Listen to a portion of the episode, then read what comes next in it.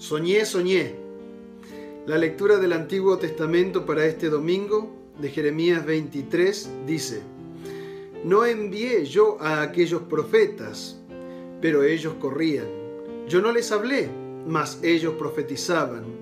Pero si ellos hubieran estado en mi secreto, habrían hecho oír mis palabras a mi pueblo y lo habrían hecho volver de su mal camino y de la maldad de sus obras. Yo he oído lo que aquellos profetas dijeron, profetizando mentira en mi nombre, diciendo, soñé, soñé. ¿Hasta cuándo estará esto en el corazón de los profetas que profetizan mentira y que profetizan el engaño de su corazón?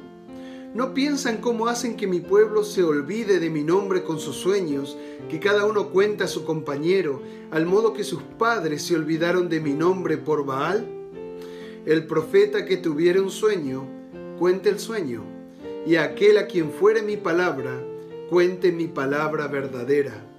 ¿Qué tiene que ver la paja con el trigo? dice Jehová. ¿No es mi palabra como fuego, dice Jehová, y como martillo que quebranta la piedra? Es palabra de Dios. Ya por naturaleza tenemos un rechazo a la palabra de Dios, así también como una inclinación a creer en cualquier cosa menos en ella. Por esto muchos cristianos, teniendo la Biblia en sus manos, aún así prefieren prestar atención a sueños y visiones que reciben personalmente y que según ellos vienen de Dios. Quieren inventar la pólvora, afirmando saber cosas que nadie sabe, y cuando son confrontados con la misma palabra de Dios, dicen que eso no aplica a su caso. Dios nos advierte de estas enseñanzas que no vienen de su palabra, sino de la boca de profetas que él no envió, pero que ellos corrían, como expresando que tenían urgencia por predicar algo que Dios ni siquiera les mandó. Ellos no predican otra cosa que las mentiras de su propio corazón, cosas que predican muy convencidos, pero convencidos por sí mismos en vez de por la palabra de Dios. Y de estos truchos está plagada la tierra. ¿Cómo saber entonces si el mensaje viene de Dios o no? Ahora ya tenemos la divina bendición de contar con la Biblia, nuestro idioma y todo, que es la palabra de Dios.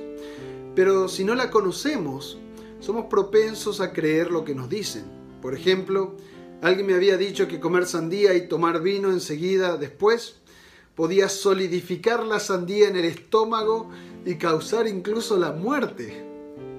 Yo, por ignorancia y por las dudas, no mezclaba estas dos sustancias. Y con el tiempo aprendí que la cuestión no era así, sino que incluso existen tragos que se preparan con ambos.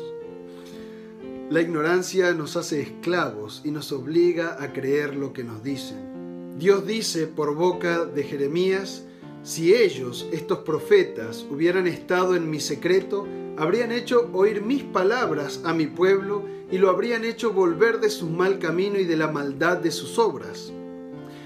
Porque la voluntad de Dios es que se predique su ley a quienes viven en pecado, para que así sean guiados al arrepentimiento, dejando la maldad de lado.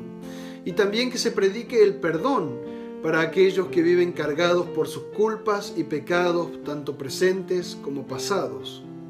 En otras palabras, Dios quiere que se predique a Cristo y a este crucificado, donde por un lado podemos ver la gravedad del pecado que llevó al Hijo de Dios a semejante muerte cruel, y por otro lado podemos ver el inmenso amor de Dios que no nos castigó a nosotros por nuestros pecados, ni nos dejó en nuestra culpa y miseria, sino que mandó un Salvador, para que por la fe en Él tengamos perdón y paz. Esta es la verdadera predicación apostólica.